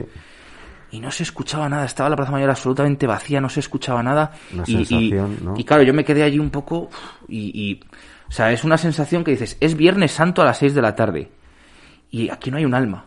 Esto no me lo hubiese imaginado yo en la vida. Y es una de esas imágenes que se te quedan grabadas porque dices, madre mía, Lo que hemos madre mía, la que, la que hay montada La que aquí. la que nos venía. Sí, sí, Sin saber todavía, pensábamos, bueno, cuando se termine el confinamiento, pues... Decíamos ve- 15 días, o claro, sí, muchos, bueno. 15 días, luego ya un mes, luego Sí, sí, esto, ¿no? pero, pero es eso, la Plaza Mayor en plena tarde, Viernes Santo, que además hacía, Sí. hacía mm, que yo recuerde hacía bueno, hasta tiré un par de fotos a la Plaza Sí. Mayor porque estaba, estaba vacía, pero claro, es- sales allí, la iglesia vacía, eh, nosotros allí... Fueron días muy tristes. Fue- fue días- fue una fue Semana triste. Santa muy triste. Yo la recuerdo en casa. y, Fueron días muy tristes, muy tristes. Fue triste, sí, sí. Menos mal que llovió algunos días, que bueno, Sí. pues nos quedó el consuelo decir eso, bueno, ha llovido, pero bueno, Sí. pero ya sí, pero que es igual, que estás en casa metido Sí, y no sí. puedes hacer nada. Y gracias María, a, a los perdona, amigos, sí. sí. gracias a los amigos que te llamaban y comentabas, Claro. compartíamos. Esos días hubo videollamadas de estas cofrades. Hombre, ¿Y tú, María, algún, alguna vivencia, algún testimonio relevante que quieras contarnos, que, que te tocara la fibra sensible, yo que sé, al pasar debajo de Jesús Nazareno, no sé, cualquier cosa? Sí, bueno, así como he comentado antes, de, cuando vi por primera vez en la calle, no sería la primera vez, pero de forma consciente, así un martes santo, cuando me crucé con el atado y dije, yo quiero pertenecer a esta, a esta cofradía. Eh, pero bueno, para no dejaros así con este gusto malo de la pandemia, os voy a contar una anécdota graciosa. También nos han pasado graciosas. Eh, mi primer miércoles santo salí con el Nazareno en, en el Vía Crucis y me había apuntado como hermana de devoción y llevaba el- la espada. En, en el Nazareno, pues si alguien no lo sabe, eh, hay una, se hace el voto concepcionista y sale una bandera concepcionista escoltada por, por una espada y un cirio, tal y como salen en el silencio en Sevilla. Eh, yo la noche anterior había salido con el atado y había prometido silencio en todas las procesiones, Ajá. especialmente la del Viernes Santo. Entonces, bueno, eh, va a comenzar la procesión y le digo a la chica, que además conocía perfectamente al del estandarte y al de la del cirio, y le dije, oye, mira, a la chica del cirio, no voy a hablar durante la procesión porque he hecho voto de silencio, entonces nada, no me preguntes, no te voy a contestar, no, que no te sientes mal. Y cuando viene la persona que lleva el estandarte, resulta que no era la persona que yo esperaba, no era un amigo que común. Adiós. Y dije, bueno, pues a este señor no le voy a decir nada. Y nada más salir de la iglesia empezó. ¿Estás bien? ¿Estás cansada? Eh, te pesa la espalda, es incómodo, ¿verdad? Pero seguro que estás bien, es que no dices nada. Y yo, claro, pues yo gesticulaba, sonreía, decía lo que podía. No es que hablase mucho, pero es que cuatro horas de procesión Ya, da para sí. mucho. Y yo no hacía más que desear que llegásemos ya a la- a la iglesia Para decirle para que decírselo. Solté la espada y le dije, perdóname, no soy una borde, no es que no te Claro. quisiera contestar, pero me ha pasado esto. Sí, sí. Y me dijo, jo, pues ya estaba pensando yo, qué chica más maja, qué pena que sea muda. Así que me conoce como la chica muda de la profesión. Es que, sí. Este es Gerardo Gutiérrez, que es un fenómeno. Sí. Sí, es sí. un fenómeno. Luego derivó en una amistad, sí, sí. Sí, que me acuerdo también que alguna vez cuando pues, hacíamos la procesión esa de la promesa, que ibas a, allí a las batallas y jurabas hacer silencio el Viernes Santo, y tú salías el Viernes Santo concienciado en no decir nada, y, y la gente te preguntaba, pero, ¿y tú callado? ¿Y, y tú callado? Y se lo habías dicho a lo mejor a los que conocías, como, pero la gente te preguntaba, entonces... Yo hay una cosa que llevo fatal y es que te preguntan. Bueno, si tú preguntaste lo del JHS siendo niño, siendo niño, bien. ¿no? Claro, es que a mí me hacía Claro. gracia eso, decía, ¿qué significaba JHS? Pero, pero muchísima gente adulta que, que al cofrade que va, que va en procesión a lo suyo, que es como tiene que ir, le agarra del brazo y le, y le pregunta y le comenta cosas. A mí, a mí, en un Viernes Santo en la calle regalado, ¿no? Pues iba, iba andando la- el, el- no, no iba en la fila, iba por dentro, pero iba pegado al borde. Y de repente noto que me tiran del brazo y, y, y me vuelvo y me dice un señor que estaba en la acera, a ver si le ponéis un foco o algo al nazareno que no se le ve. Digo, pero, pero, ¿en, en serio? Pero está pasando. Digo, y ya le dije, eh, está todo el año en la iglesia, le puede ver con luz y con todo lo que quiera. Claro, pero no me pregunte esto ahora. Yo es- eh, lo llevo lo llevo fatal, Sí, sí, mal, sí, lo llevo sí, muy mal. Mira, que ahora te, que decías de lo del te. JHS, eh, los niños cuando ven pasar a, a los cristos, yo me fijo mucho, por eso que decía de la deformación profesional en los niños, y, y se emocionan mucho, se quedan como quietos y le dicen, ala, ¿y por qué le han pegado? O, o gente que se emociona, que se santigua cuando, cuando ve pasar, o gente que se le ve claramente que tiene alguna enfermedad, o, Sí, es o algo es muy emocionante. Eso es bonito, sí. Lo contaban también los de las angustias cuando la primera vez que sacaron. Se emocionó una señora mayor, Sí. llorando, una señora muy mayor. Sí. Al saber salir a la Virgen en andas. La primera Claro. vez que salieron en Andas, en el año 91, y contaba Antonio eso que como al salir vio a una mujer mm, emocionada y entonces dijo, bueno, pues es que estamos haciendo algo bien. ¿Desde Sí. cuándo sacáis vosotros a Jesús Nazareno en andas? Desde el 96. Fuisteis de los pioneros junto con las Angustias, porque las Angustias fue en el año 91, pues, más o menos cuatro o cinco años más Sí, tarde. en esos años empieza Sí. un poco a recuperar la tradición, eh, a es. sacar los pasos a hombros. Y no tiene nada que ver el Via Crucis procesional en carroza, llevado a hombros, como ahora, efectivamente. Eh, claro, Pues no, eh, evidentemente. no. Cualquier imagen gana muchísimo más Sí, yo lo eh, decía- siendo portada a hombros por sus hermanos cofrades. Yo lo decía el otro día, digo, yo ahora me gusta la Semana Santa de Valladolid en general, pero, o sea, donde hay una procesión a hombros, me vais a ver más que en una que vaya a ruedas. Puedes pasar a verla un momentín, estás un rato, tal, pero mm, luego hay momentos muy íntimos o muy emocionantes de esa cofradía en tal sitio, en tal otro. Va, ve- ver girar una esquina, un paso a hombros. Exactamente, o, o entrar en la catedral, o... o- Veros a sacar a, a vosotros vuestro Cristo desde la iglesia, con ese espacio tan reducido que tenéis justo en el lateral Sí. del ayuntamiento. Es que es Yo lo he visto varias veces y es impresionante. Es a que las- salimos a cinco empujar un poco al ayuntamiento a ver gente, si vamos recuperando trozo de gente. iglesia. A las 5 tenéis gente ya enfrente de la puerta para, para el miércoles Sí, santo sí, sí, para, para estar ahí en primera fila. Es que yo creo que hay una fila de personas, no hay más ahí. Ese, ese es un es un momento muy bonito de la Semana Santa cuando sales, cuando sales el miércoles santo, porque claro, es la primera vez que sales en procesión en esa Semana Santa, hay mucha expectación, la salida del Nazareno se cuida mucho. Sí, sí, sí. Eh, es verdad que el, que el, el, el Via Crucis lo reza, salvo la cuarta estación, lo reza el Cristo de la Agonía, ¿no? Porque es, porque es la cruz. La cruz. Pero, pero la gente va a ver salir al Al Nazareno. Y se cuida mucho la salida y el giro, lo tienen súper medido. O sea, Sí, sí, sí, sí. que es que no les tiene que decir nada el mayordomo, porque Claro. es que saben los tíos la referencia Sí, y sí, todo. La música es espectacular y La además música. la salida varía mucho dependiendo de qué fecha caiga la Semana Santa. Porque hay veces que es muy de día, luz, exactamente. claro, sí, sí, sí, sí. De esa procesión, el punto más bonito que- o que vosotros recomendaríais a, a los espectadores, al público o a, aparte de la entrada, la salida, de- de mi- desde mi punto de vista, ¿qué punto recomendaríais de esa cofradía? De esa, de esa procesión, perdón. Pues sin duda los encuentros que, que tiene con la Virgen de la Veracruz y con la Virgen de las Angustias. Ver bajar por el lateral del Calderón o eh, el encuentro con su madre o por la calle Platerías, que es una gozada, eh, ese encuentro. Lo que pasa que es concurridísimo, es muy difícil eh, verlo, pero son dos estampas que merece la pena y que son súper recomendables. Yo sí, si algún año voy en la parte más adelante, eh, ver, ver venir, eh, subes por subes un poquito Guadamacileros Sí. y ves al Nazareno venir por, por platerías Sí.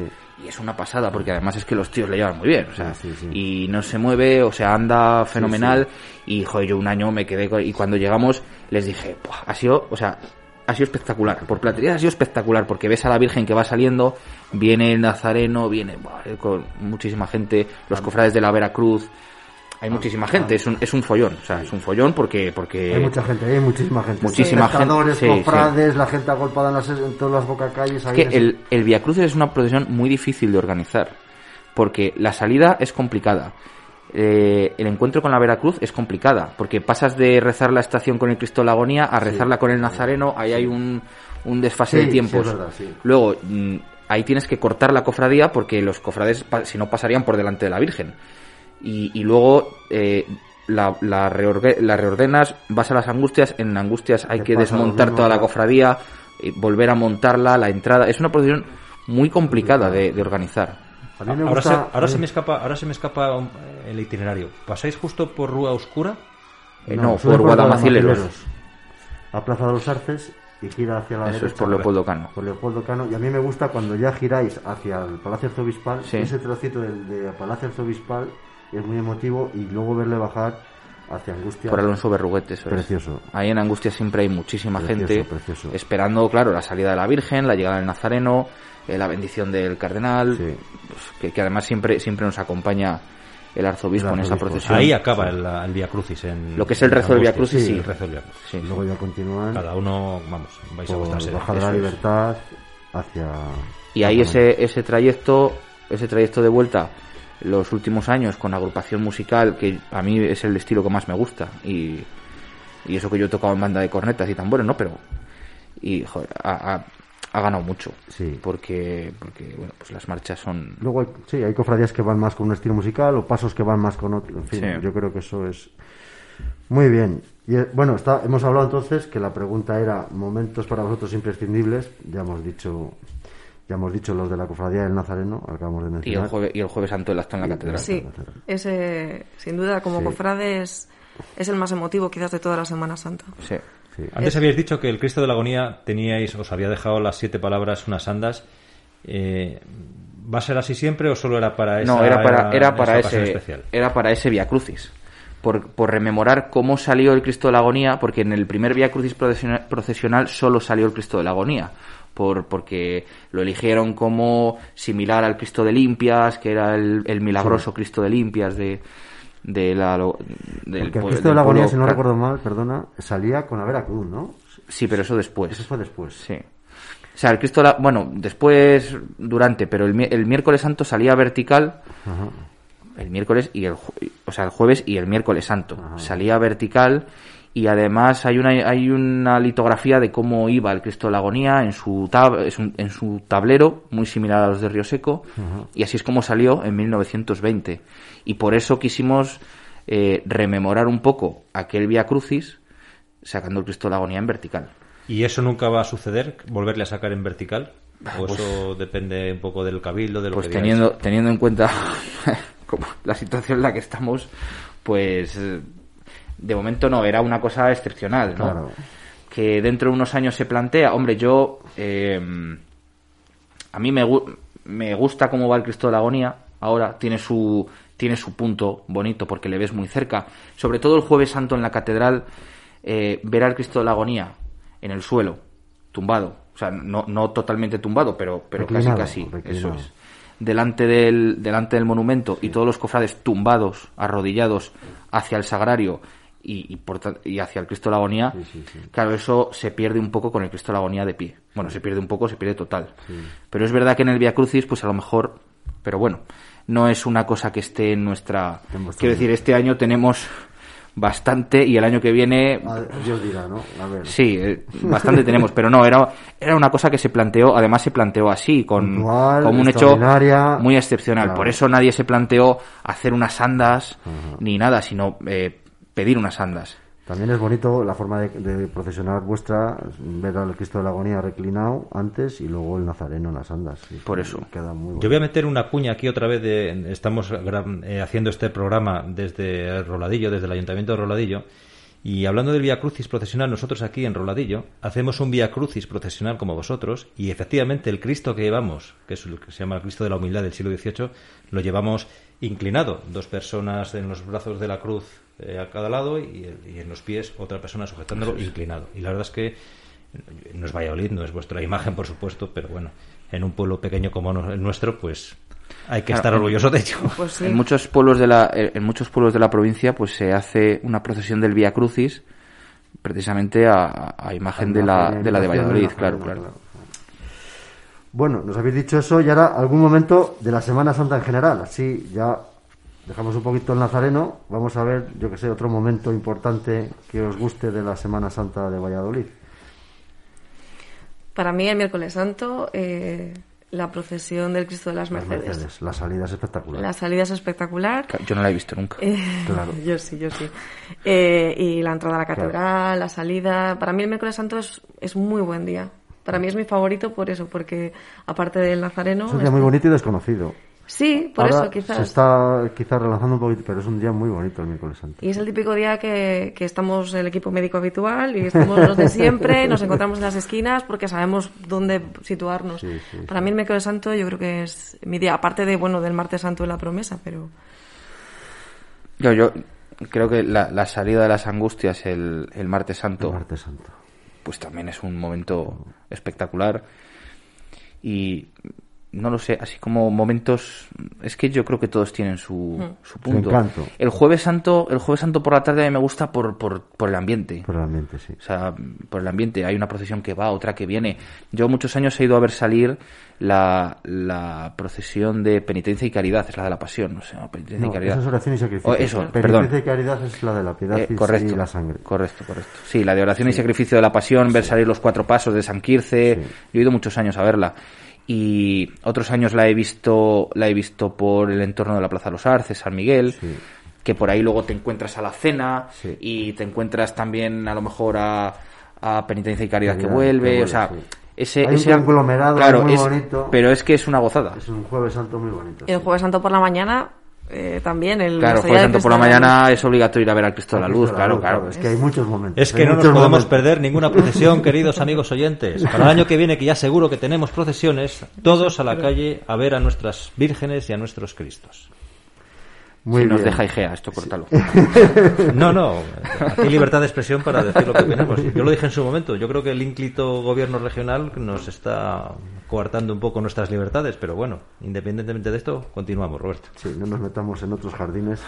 Eh, ya que estamos hablando de momentos, pues ahora como vallisoletanos, os hemos dicho momentos, ¿qué significa la Semana Santa para un vallisoletano?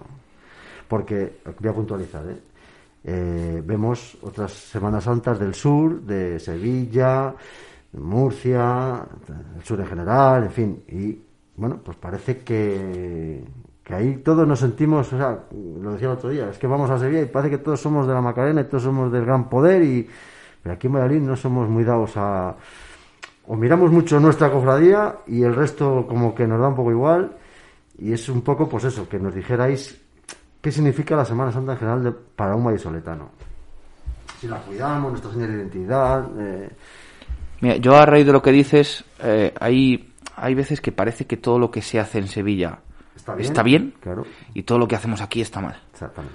¿no? Entonces, hay cosas que sí son comparables y pueden ser en cierto, hasta cierto punto extrapolables, pero hay cosas que no. O sea, aquí, si, yo, si este año hubiesen permitido salir a la Macarena y a Triana, aunque fuese por la noche con las calles vacías, eh, vamos, a la gente le parecería, a mucha gente de aquí le parecería una pasada. Una pasada. Ahora, si, mm, si lo hubiesen permitido aquí, estaríamos diciendo hablando, que es una locura. O sea, locura. eh, estoy hablando por hablar, ¿no? Sí, sí, que Pero da la sensación de que a veces, de que a veces eh, no utilizamos la misma vara de medir. Entonces, eh, bueno, y, y yo creo que como vallisoletanos, o para mí, sobre todo los que somos creyentes, eh, la Semana Santa es la semana más importante del año de la ciudad. Porque hay otros, hay otros eventos culturales que están muy bien, la Seminci, el TAC, eh, hay muchas, las ferias, Sí. hay muchos. Pero para nosotros, los que somos creyentes, es la semana. Porque además la, la gente que hay en Valladolid, la intensidad con la que se vive, yo creo que es, es eso, es la Un semana. Es la semana. Sí, yo estoy de acuerdo contigo. Es el pilar de, de la vida de Valladolid. Es una semana en la que cambia completamente todo y ya no solo para nosotros como cofrades, sino para cualquier vallisoletano. La ciudad cambia. Eh, por ejemplo, es el momento de desmontar el tío vivo de la Plaza Mayor, se montan las gradas y ya se nota un algo en el ambiente. Sí, sí. Eh, lo vivas como lo vivas, de forma meramente artística, de forma meramente religiosa o combinado como lo hacemos nosotros. cultural, histórica, artística, patrimonial, pero como le decía Alberto, como creyentes, es, es la Semana Santa por antonomasia. Y o es sea, algo nuestro, de todos. Y tenemos que defender lo nuestro. Eso tenemos es. que defender lo nuestro. Eso Eso es. Con nuestra forma de hacer las cosas, con nuestra forma de sacar los pasos, con nuestra forma de música, con nuestra forma de el silencio en las procesiones. porque nadie lo va a defender por nosotros. efectivamente, Exactamente. efectivamente. Bueno, y es lo que nos hace únicos. Exactamente, de ahí la razón de este programa, que es ayudar a potenciar, a difundir, a cuidar, a valorar, a transmitir. Y es que la Semana Santa de Valladolid por sí sola se defiende sola. Se defiende sola, porque es tal riqueza artística, tal devoción a nuestras imágenes, que se defiende sola, no hace falta defenderla. Pero hay que, hay que trabajar. Pero ¿eh? tenemos que trabajar. pero hay que hacerlo, hay que hacerlo. Hay que si, trabajar. Y si este medio, este, este Porque- programa de podcast puede echar una mano en ese sentido, pues, pues bienvenido sea. Claro, y sí, habremos aportado nuestro. Ayuda a todo, desde luego. Hablábamos de los cofrades que puede haber en Valladolid y andábamos oscilando ahí una, ba- una cantidad, el otro día lo hablábamos, de unos 10.000, 12.000, no sé, por ahí, por decir un número, que en comparación en una ciudad de 300.000 personas Es eso poco. es mínimo. Pero sabes, sabes, Eh, uno de los puntos es que lo decía María antes. Aquí es muy raro que una persona sea de dos cofradías. Incluso está mal visto. ¿Por qué? Porque las cofradías salen varios días. Varios días. Entonces, si tú, y ya no hablo de Sevilla, pero en Zamora, la gente es de varias cofradías, porque sale, sale un día, o sea, las cofradías salen un día sale- y, y entonces sí. me hago de dos y salgo el martes y el jueves. Pero aquí, sí. claro, hay cofradías que sa- nosotros salimos miércoles, jueves y viernes. Si es que no te da margen, Claro. ¿no? Entonces, puedes serlo, puedes ser cofrade sin salir, eh, por lo menos en una de las dos, Pero, pero, normalmente, claro, pero es, es complicado. Entonces, yo, eso tira un poco para atrás. Y hay que cuidar al cofrade y decirle que no solamente es esta semana, que si una- un año pues se te pasa, pues bueno, pues guardas el hábito y ya está. No, son muchas más cosas las que te aporta una cofradía. Entiendo que si solamente es para pasar tres días, a la gente no le resulte atractivo. Exactamente.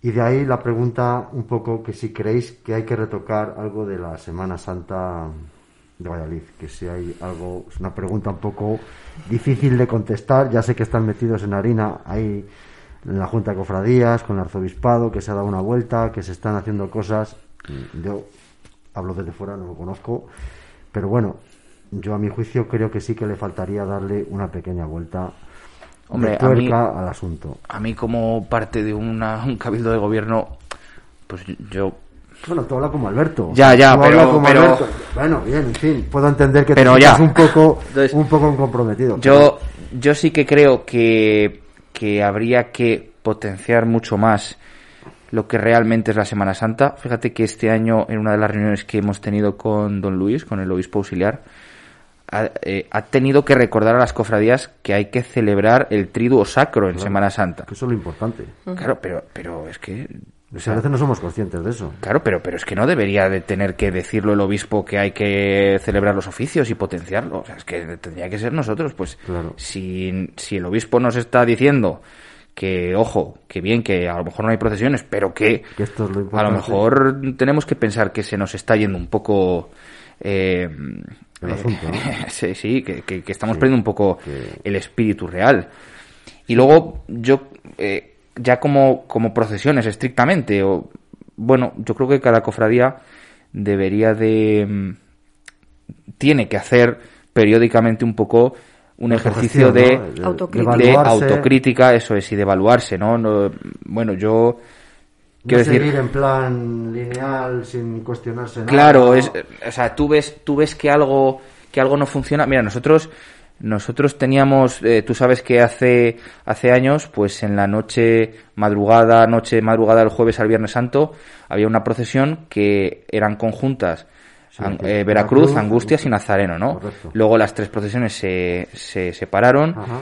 y, y el Nazareno sacaba el Cristo del Despojo a las 7 de la mañana y hacía un acto cada año en una iglesia y esa procesión no iban casi ni cofrades ni por supuesto gente en la calle y bueno pues se decidió eh, Stand-by, ¿no? Ahí- sí está está suspendida temporalmente pero claro tienes que ser un poco autocrítico y decir vamos a ver realmente ¿Merece la pena? ¿No merece la Eso pena? ¿Por dónde vamos? bueno pues si no merece o sea si si no estamos o sea si esto no tiene sentido Claro, vamos a cambiarlo o vamos a quitarlo claro, salir por salir tampoco. Claro, es eso. entonces yo creo que tenemos que hacer autocrítica y hay siempre hay margen de mejora, ¿no?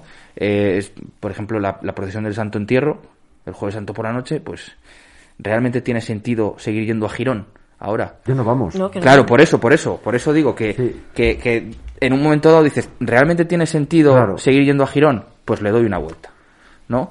Y a lo mejor el primer año no sale bien y el segundo no, pero pero, luego pero esto bueno, se ha calado y, y- y Claro, y entonces- una mejora, una mejora Claro, en eso a es, eso participación, cofradía, forma de procesionar. pero eso, eso el los acto que, se hace en sí, que es muy importante. Eso es. Exacto.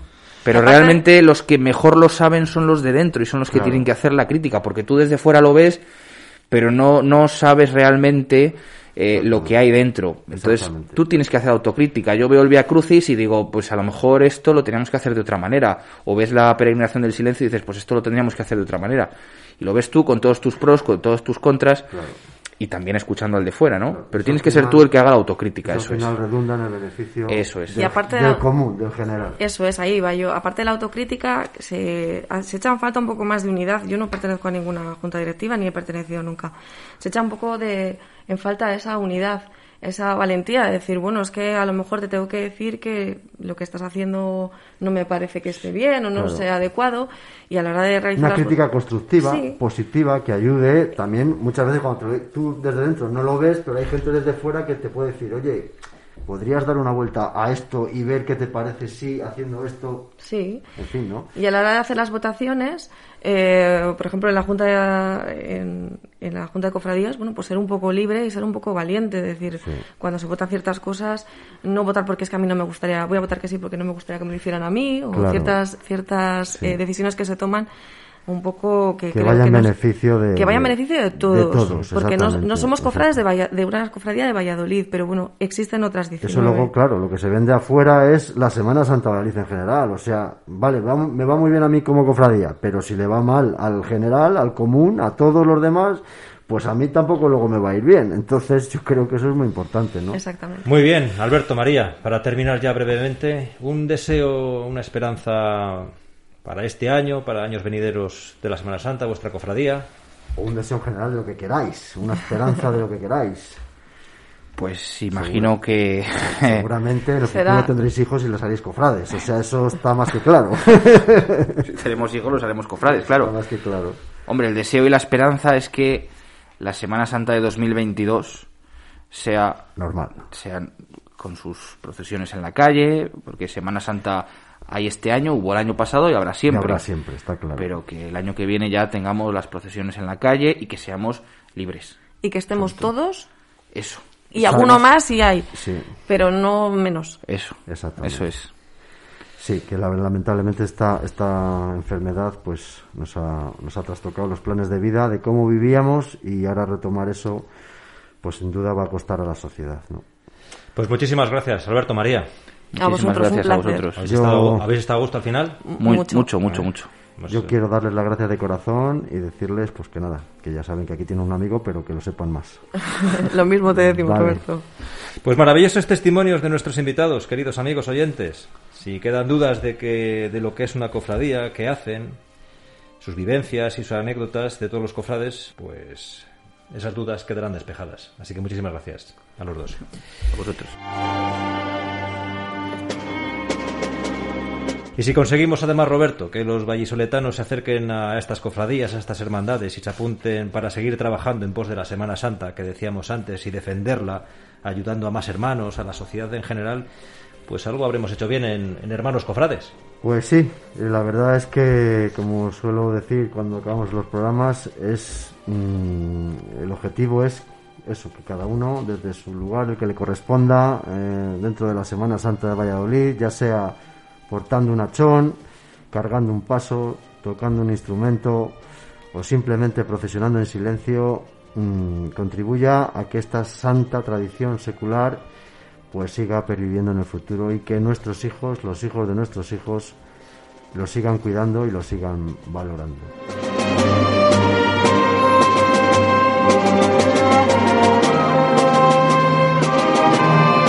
Que ha sido un placer, queridos amigos oyentes, un programa más acercarnos a todos vosotros. Nosotros seguiremos luchando porque nuestra gran Semana Mayor, que sea eso, más grande y más conocida. Iba a decir que en siete días nos volvíamos a escuchar, pero no, nos escuchamos el domingo, el domingo de Ramos, dentro de dos días. Así que no lo olvidéis. Gracias por escucharnos y aguantarnos. Os hablaron hermanos cofrades.